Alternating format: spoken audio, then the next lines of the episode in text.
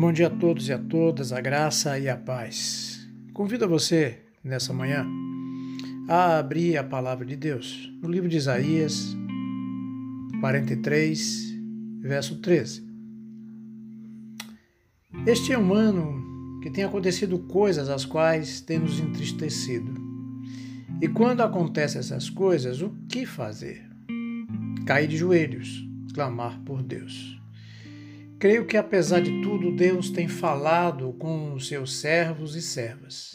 Deus falou comigo, me levando a ler Isaías 43. Este povo que vemos no texto é um povo separado, dividido, disperso. Algumas tribos foram divididas e o resultado foi o cativeiro na Babilônia. Aí vem a palavra de Deus para o seu povo, para você e para mim nesse dia. Agindo eu quem impedirá? Existem palavras na Bíblia que podem ser repetidas em vários momentos da nossa vida. Se você está passando por um momento ruim, você pode dizer: O Senhor é bom e as suas misericórdias duram para sempre. E se você tiver dias bons, tem motivo de alegria e gratidão, diga: O Senhor é bom e as suas misericórdias duram para sempre. Algumas expressões da palavra de Deus podem ser colocadas em cada momento. E esta de Isaías 43, 13, operando Deus quem impedirá, é uma delas. Quando Deus age, ninguém pode deter a mão de Deus. Ao ler esse texto, acredito que Deus usou para trazer consolo para o meu coração e eu não podia deixar de transmitir esse consolo para você nesses dias de crise e turbulência. O texto de Isaías 43 nos diz: Meu filho, minha filha, eu redimi você, eu criei você, eu lhe chamo pelo seu nome, eu conheço você pelo seu nome, não tenha medo, pode ser que você passe pelas águas, pelo vale, pelo fogo, mas serei contigo. Não tenha medo, eu te amo. Não se precipite, não busque os seus caminhos, descanse no meu cuidado. Porque quando eu, eu agir, ninguém vai deter a minha mão. Eu sou Deus, não busque outro Deus além de mim. Descansa a sua vida no meu cuidado, porque quando eu agir, nenhuma força, nenhum poder pode deter a minha forte mão.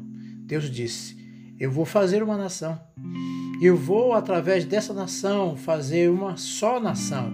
E através dessa nação eu vou congregar todas as famílias da terra em unidade. Vou usar um homem chamado Abraão. Mas Abraão é casado com uma mulher estéril. E agora? Não tem problema. Vou dar um filho a ela. E nasce Isaac, que casa com uma mulher chamada Rebeca, que é estéril. Não tem problema. Eu darei um filho a ela. Agindo eu, quem impedirá? Isaac e Rebeca têm um filho chamado Jacó, que se casa com Raquel, e Raquel é estéril. E agora, Deus? Deus diz: Não tem problema, agindo eu, quem impedirá? E agora, Deus, esse povo que disse que o Senhor quer formar é escravo no Egito, não tem problema, eu tiro de lá. Mas Faraó não vai deixar, mas agindo eu, quem impedirá? E agora, Senhor, o povo que o Senhor tirou do Egito está diante do mar. O que vai acontecer? Não tem problema. Eu abro o mar, agindo eu. Quem impedirá? Agora, Deus, este povo está no deserto e é rebelde, covarde, infiel, medroso. Não tem problema. Eu cubro este povo durante o dia com a sombra e guio durante a noite com uma coluna de fogo e faço cair pão do céu no meio do deserto. Agindo eu, quem impedirá? Agora, o povo que entrar na terra prometida, mas tem gigantes Agindo eu, quem impedirá? O povo quer um rei, não tem problema. Darei um rei segundo o meu coração. Assim vem Jesus, o descendente da mulher que vai esmagar a cabeça da serpente, disse Deus. Mas ele foi preso, não tem problema. Mas ele foi julgado e condenado à morte, não tem problema. Ele foi crucificado, morreu, não tem problema. Eu o levanto da morte, agindo eu, quem impedirá? Quando é que nós vamos entender que a vida está nas mãos de Deus? que a vida é cheia de variáveis, as quais escapam o nosso controle, mesmo usando de sabedoria, competência, inteligência, jamais teremos autoridade e poder para controlar todas as variáveis da vida. E que o futuro fosse da maneira que gostaríamos que fosse. Mas nós não precisamos ter tudo isso nas mãos, porque tudo isso está nas mãos de Deus.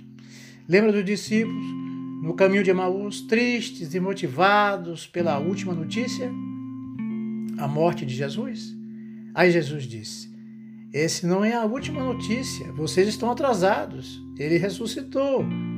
Agradeça a Deus por ele ter falado comigo e sussurrado no meu ouvido: Meu filho, não tenha medo, você é meu, eu te amo. Porque quando eu agir, quem impedirá? Gostaria de encorajar você, meu irmão, minha irmã, a deixar o Espírito Santo encher o seu coração com essa verdade em promessa, em nome de Jesus.